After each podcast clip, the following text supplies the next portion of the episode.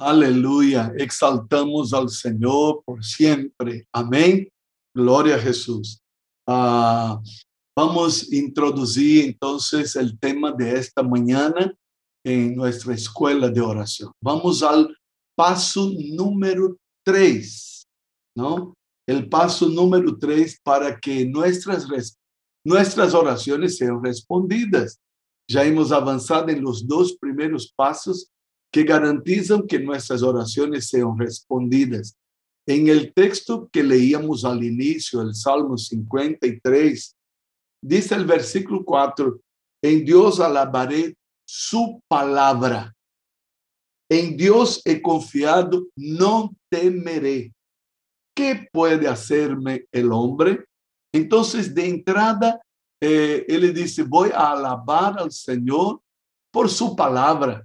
Y aprendimos ya que eh, la integridad de la palabra de Dios eh, nos presenta promesas que no van a faltar. Y necesito leer escrituras, leer citas bíblicas, leer textos, leer y conocer las promesas de Dios para que mis oraciones no sean al aire, ¿no? Para que no, no estemos aquí dando tiros al aire, mas nuestras oraciones sean oraciones de quien saben o de quienes sabemos quién es Él quién es su palabra para nosotros y quiénes somos nosotros como hijos suyos.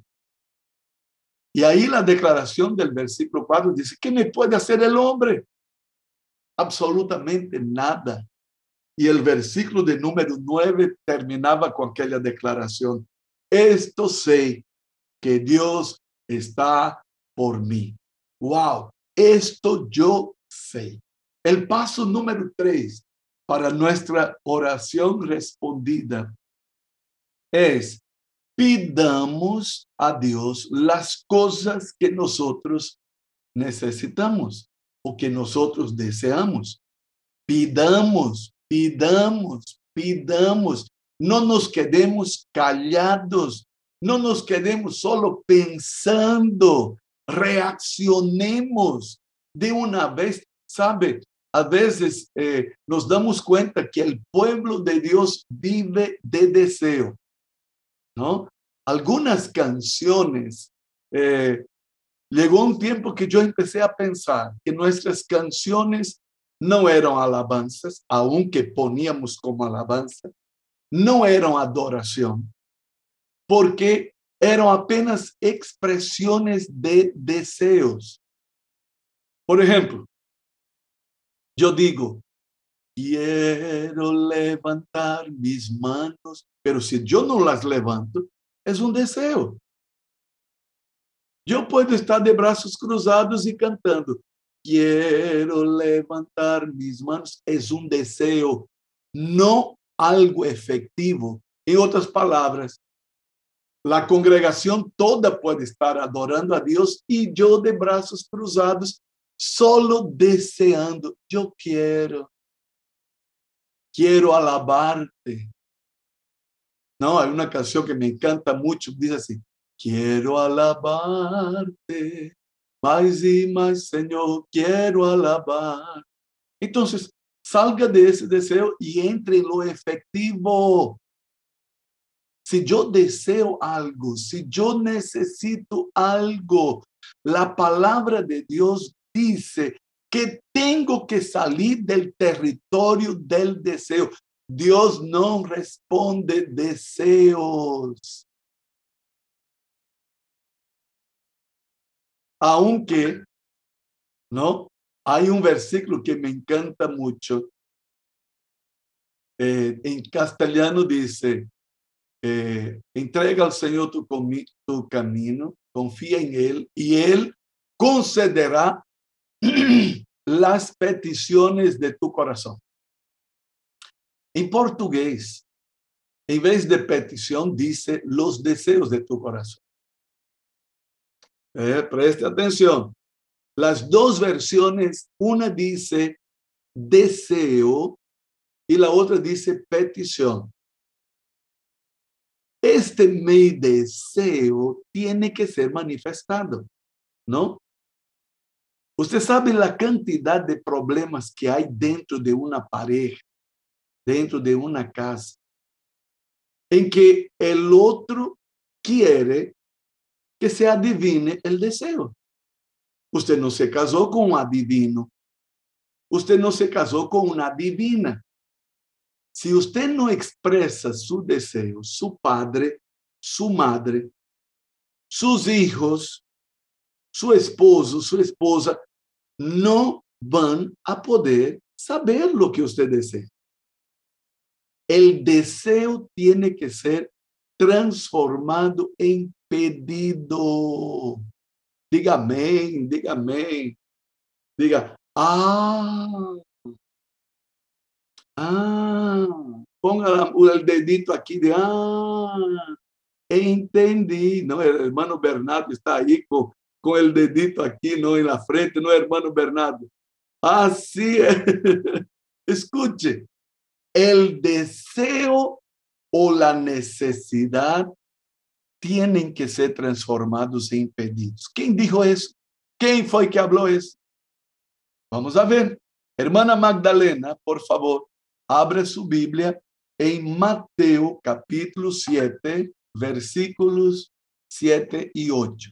Y escuche, eh, cuando digamos los evangelios, no necesitamos, escuche, decir San Mateo, San Marcos, San Lucas, San Juan. No hay necesidad porque eso no está dicho en el texto griego. ¿Ya? Y usted no es católico apostólico romano. Porque si usted quiere decir San Marcos, yo tengo que referirme a todos los hermanitos aquí como San Alberto, San Jaime, Santo Ariel, Santa Vicky, Santa Juanita Rivera, Santa Magdalena. ¿Entendieron? Porque, escuche, quem inventou de poner santo e santa foi Roma. aunque, escuche, aunque sabemos que somos santos, santificados en Cristo Jesús. Amén. Muy bien, Magdalena. Lea para nosotros Mateo 7, versículos 7 y 8. Buenos días, apóstol. Pedid, pedid y se os dará. Buscar y hallaréis. Llamad y se os abrirá porque todo aquel que pide, recibe, y el que busca, halla, y al que llama, se le abrirá. Aleluya, palabras de Jesús sin vuelta, ¿verdad? No hay vuelta. Jesús dijo de frente, pedir y se os dará. Entonces, escuche, hay mucha gente que dice, ah, no es que Dios sabe todo lo que necesito. pero foi ele quem dijo que devemos pedir. Ai, mi deseo. Você sabe que quando nos acostumbramos a, ir a la presencia de Deus, nuestra intimidade vai em aumento. Que de repente, hasta sin expressar com los labios, Deus concede el deseo Así como el, pan, el, el, el, esposo y la esposa que van creciendo en intimidad y van pasando los años y la relación entre ellos es tal que de repente basta una miradita el uno al otro y de repente ya saben lo que el otro está pensando. ¿No es verdad? Los que ya experimentaron eso saben que eso es real. Escuche, foi Jesus quem dijo: Pedir e se os dará. Necessitamos pedir ao Senhor. Necessitamos ter a ousadia de expressar. E aqui há algo sumamente forte que vai em aumento aqui, não? Há o pedir, há o buscar e há o chamar, verdade?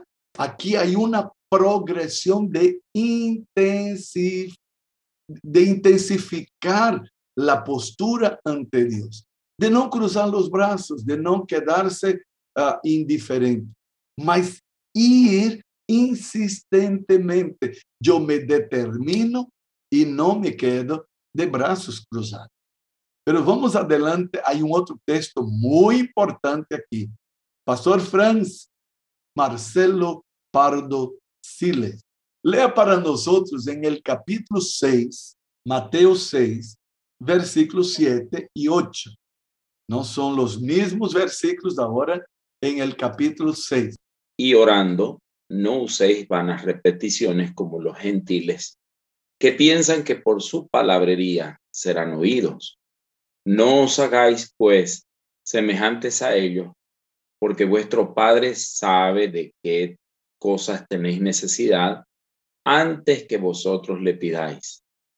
Qué orientación sin vuelta. Gracias, gracias. Bueno, le leo apóstol la, la NTV. ¿Qué es lo que usted nos pide llorando que no hagamos con rabia, no? mire lo que dice aquí. Cuando ores, no parlotees de manera interminable como hacen los seguidores de otras religiones. Piensan que sus oraciones recibirán respuesta solo por repetir las mismas palabras una y otra vez. No seas como ellos, porque tu Padre sabe exactamente lo que necesitas incluso antes de que se lo pidas. Wow, wow, wow. Sabe, mucha gente se agarra de lo último, ¿no? Y, y no expresa su oración, dice, ay, Dios sabe. Y parece mucha humildad, mas en otras palabras, sabe, esta persona cuando dice así, ah, si Dios ya sabe, ¿por qué tengo que orar? Esa persona está levantándose afrentando a Dios y diciendo, a ver, a ver, si tú sabes, la postura puede ser muy humilde, mas dentro es una soberbia para decir, tú ya sabes todo, entonces prueba que tú eres Dios concediendo las cosas que necesito. Escuche, yo estoy exagerando, pero esta es la actitud del que se agarra de lo último para decir, bueno, yo no pido porque Dios ya sabe. Y a veces puede ser una actitud muy mansa, mas por detrás está un retar a Dios a decir, ah, a ver, a ver cuando se levanta, a ver cuando va a reaccionar a favor de mi vida, a ver, escuche, no, no, no, no, no, no es por el hecho de que Dios ah, sepa que ahora voy a cruzar de brazos y no voy a hacer mi petición.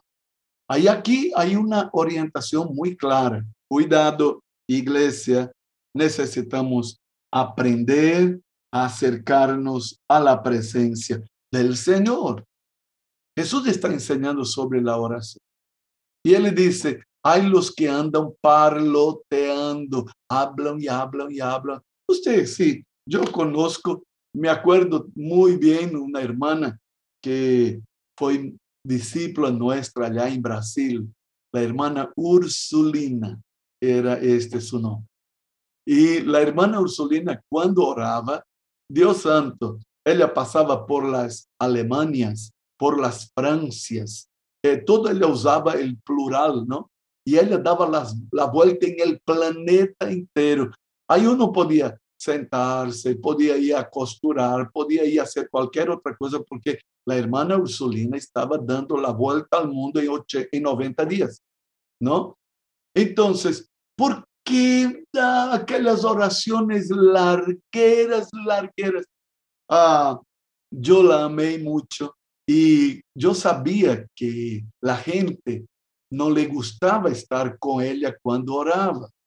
Entonces yo siempre la tenía conmigo, ¿no? Cuando nos organizábamos en grupos de oración, entonces yo siempre llevaba a la hermana Ursulina conmigo porque en medio de la oración yo eh, entraba y ya oraba y ella sabía que estaba na hora de terminar, ¿no? Às vezes yo empezaba a tocar la guitarra y ella sabía que ya había llegado la hora de terminar nos amamos, nos entendíamos muy bien. un día estábamos en una vigilia de oración. Era tres de la mañana y hermana Ursulina estaba conmigo. Entonces yo dije, yo voy a dejar que la hermana Ursulina ore hasta que no quiera más. Y la hermana Ursulina empezó a orar y oró y oró y oró. Y allá por las tantas, ¿no? La hermana Ursulina llegó y yo vi que él estaba con sueño. Ah, es una anécdota, es chistoso, mas ella llegó y dijo así, ya después de haber orado mucho tiempo, dice, Señor, es que yo te pido que tú nos ayudes, Señor, que tú nos ayudes, que tú nos ayudes, Señor, que tú nos ayudes a hacer, que tú nos ayudes a hacer cualquier cosa, Señor. Escuche, no es por mucho orar, no es por repetir. Y el año pasado, en la primera parte de la escuela de oración, una de las cosas que yo vi en la iglesia evangélica, no tenemos rosarios, no, eh, la rosario que tenemos es otra, no es rosario birbuet, ¿no? No tenemos rosario eh, católico, no apostólico romano. En portugués al rosario se llama tercio, ¿no? Porque para tener un rosario completo, tendría, tendríamos que dar tres vueltas al tercio, ¿no? Cuando usted ora tres veces aquellos, aquellas cuentas, entonces usted tiene el rosario completo. Bueno, eso es Roma. Pero como evangélicos no tenemos estas repeticiones. Y sabe, algunos de nosotros acovardamos a los demás repitiendo el nombre de Dios. Hay personas que todavía no aprendieron a relacionarse fluidamente con Dios. Todavía su relación con el Señor está eh, limitada al punto que cuando va a hablar con Dios, hace lo que no hacemos con ser humano normal ninguno. Imagínense que voy a hablar con Henry Paz y estoy diciendo, Henry, ¿sabe qué, Henry? Henry, eh, cuando eh, yo te vi ayer en, la escuela de oración, Henry, Henry, eh, yo pensé, Henry, que tú podías estar orando, Henry, y entonces, no, pero mejor pensé, Henry, que sería mejor que tú leyeras un texto, Henry. Escuche, no hacemos eso con ningún ser humano. Porque en mi relación con Él, en mi intimidad con Él, a veces ni necesito decirle su nombre. Solo puedo decir una vez, hola Henry, ¿cómo está? Y a partir de entonces, yo no tengo necesidad de repetirle el nombre. ¿Y por qué hacemos eso con Dios? Porque Señor, porque Señor, Señor, porque Señor, Señor, aquí está Señor, porque yo te pido Señor, que no sé qué, Señor, Señor, que no sé qué, mi Dios, mi Dios, mi Dios, mi Padre, mi Padre, mi Padre Santo, porque no sé qué Padre Santo, porque no sé qué Padre Santo. Escuche, tomamos el nombre de Dios para vanas repeticiones. A cualquier ser humano normal usted acobardaría de tanto repetir su nombre en una charla. ¿Y por qué queremos hacer eso con el nombre de? Eso puede reflejar nuestra falta de intimidad con Dios. El día que conocí a Augusto, algunas personas me preguntan por qué yo tengo la facilidad de memorizar nombres. Y una de las cosas para que usted pueda eh, aprender los nombres y asociar con las personas es cuando usted se ha presentado a esta persona, usted diga su nombre una y otra vez. Usted se presenta. Mucho gusto. Hola, Roberto. Roberto es su nombre, ¿verdad? Sí, yo soy Roberto. Hola, Roberto. Mientras usted está hablando con esta persona, diga su nombre una y otra vez. Roberto, qué placer, ¿no? Un, placer. Roberto, te veo mañana. No fue así con Roberto Cortés y él se acuerda. Cuando me dijo su nombre, yo empecé a decir Roberto, Roberto. Ahora yo miro la cara del tipo y no me viene otro nombre, solo viene Roberto. yo soy Alberto y él es el Roberto. Ahora preste atención. Al inicio puede ser así, pero si yo en toda mi charla con Roberto, desde que lo conocí hasta ahora, yo estoy todo el tiempo, Roberto, y Roberto, Roberto, Roberto, ahí eso va a incomodar a cualquiera. El Señor Jesús dijo, no hagan vanas repeticiones. Wow, eso aquí es tremendo. Dios conoce nuestras necesidades, sí, y aunque Él conozca nuestras necesidades, Él quiere que las llevemos a Él en oración. Él quiere que las presentemos a Él en oración. Eso es sumamente importante, ¿ya? Que vayamos a Él pidiendo su ayuda y pidiendo su interferencia, su intervención en nuestra historia de vida.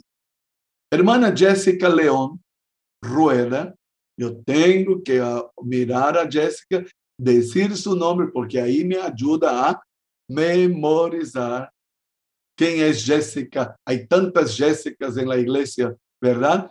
Pero esta aquí es la Jessica León Rueda.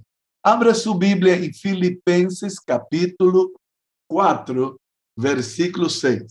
Por nada estéis afanosos, si no sean conocidas vuestras peticiones delante de Dios en toda oración y ruego con la acción de gracia. Wow. Gracias, Jessica. Escucha. Escuchemos, hermanos. Él dice, por nada estéis preocupados, ansiosos, afanados. Entonces, si nos preocupamos, ¿cómo está usted? Muy preocupado aquí. Entonces, está desobedeciendo la instrucción de la palabra. ¿Es para estar preocupado? No. ¿Es para estar ansioso? Tampoco. Dios sabe que fuimos hechos no para la ansiedad, no para la preocupación.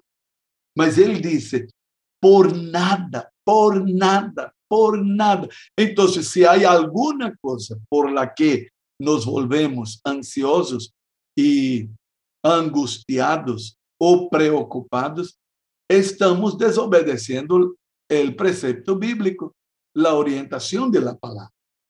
Y él dice, antes sean conocidas vuestras peticiones delante de Dios en toda oración y ruego, en todo tipo de oraciones. Ya vimos el año pasado los tipos de oración. Y con acción de gracias. Él dice, agradeciendo. Usted pidió hoy.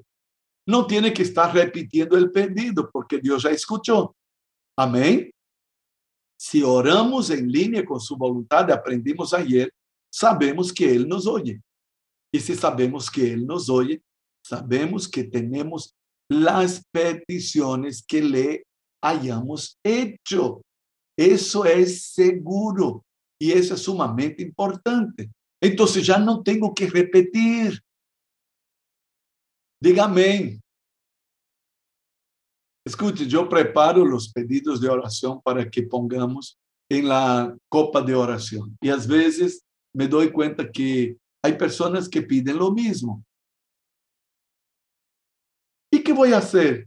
¿No tengo que pedir? Sí. ¿Ya lo pidió? Sí. ¿Pidió con fe? Sí. pidió sabiendo que era la voluntad de Dios. Amén, amén. Entonces, ¿qué tiene que hacer? Dar gracias. Señor, yo te doy gracias por este marido que yo tengo, porque fui yo quien quise casar con él y a pesar de lo que él es, él va a ser un nuevo hombre en nombre de Jesús. Él va a ser transformado por tu Espíritu Santo. Gracias Dios por lo que tú estás obrando en la vida de él. Al este mismo día él llega tarde y borracho. ¿Y qué va a hacer usted? Gracias Señor porque tú estás obrando. Porque si usted ora y empeora, es porque está funcionando. Amém? Ai, não me gostou, apóstolo. Se você ora e empeora, é porque está funcionando. O inimigo, escute, muitos, muitos de los hermanos pierden la bendición porque quando não vem imediatamente o cambio, se enojan, pelean com o marido, deixam de orar, se amargam contra Deus pierde toda la bendición. Pastor Franz, lea este texto ahí en la versión que usted, por favor. Filipenses 4, 6 y 7. No se aflijan por nada, sino preséntenselo todo a Dios en oración. Pídanle y denle gracias también. Así Dios les dará su paz, que es más grande que todo lo que el hombre puede entender y esta paz cuidará sus corazones y sus pensamientos por medio de Cristo Jesús. Aleluya. Eh, la última parte es del versículo 7. ¿Y cuál será el resultado de pedir, de presentar nuestras oraciones delante de Dios y a salir agradeciendo porque por lo que ya le hemos pedido? El resultado es paz. La paz que sobrepasa todo entendimiento y que puede guardar nuestros corazones en Cristo Jesús. Amén. Eso es maravilloso. Es bueno saber eso. Es bueno saber que Dios está en el control.